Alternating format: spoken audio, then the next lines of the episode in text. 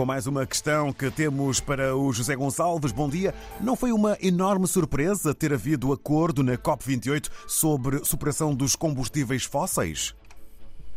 É realmente uma surpresa, tanto mais que nas COPs anteriores terminava-se os trabalhos em tom muito, muito amigável, mas dizendo que as coisas ainda estavam difíceis de definir e que na próxima prometiam que as coisas se definissem.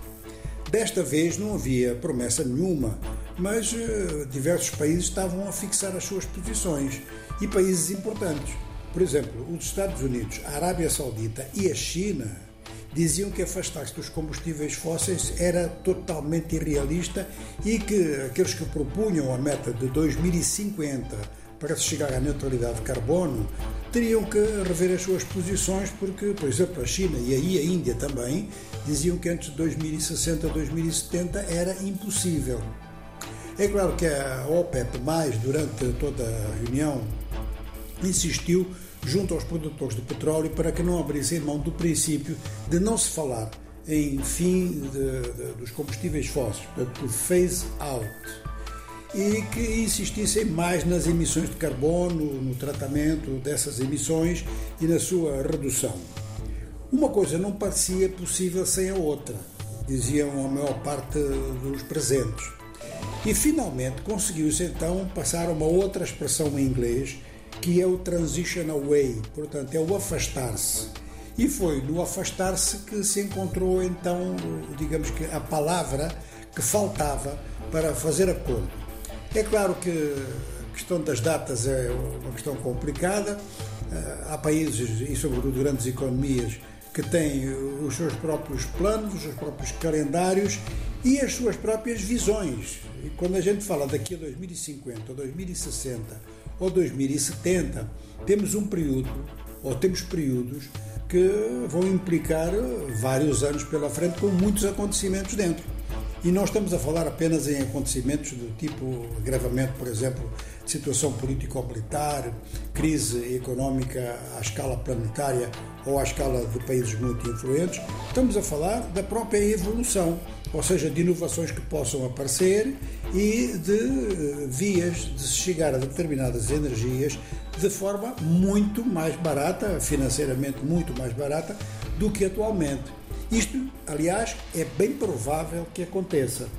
De maneira que as surpresas vieram, provavelmente, em virtude das resistências anteriores, porque uma conferência deste tipo, que é baseada num acordo inicial nas Nações Unidas de lutar contra o agravamento climático e lutar para que o meio ambiente seja acolhedor para o ser humano mais tarde ou mais cedo tinha que se constatar que o nível de utilização de combustíveis fósseis torna-se extremamente perigoso.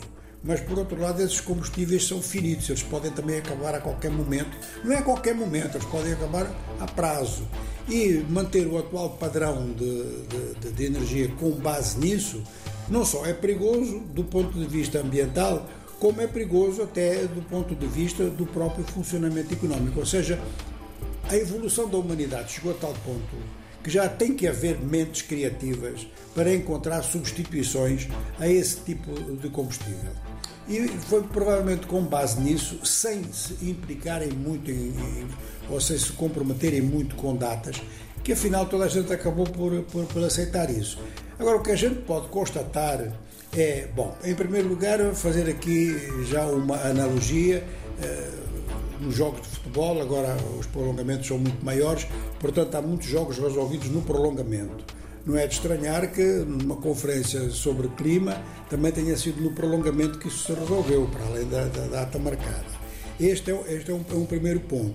Mas eh, aqui há uma pergunta a fazer.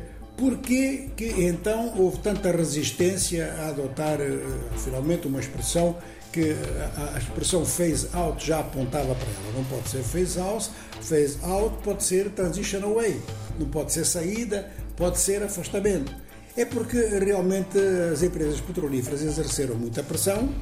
Era um líder de empresa petrolífera que estava à frente da, da conferência e esticou a corda ao máximo possível a partir do momento em que viu que não era possível, em que ia haver isolamento de um grupo de países pelo resto do mundo, fez concessão e assinou então que nos vamos afastar dos combustíveis fósseis quando for, temos várias datas.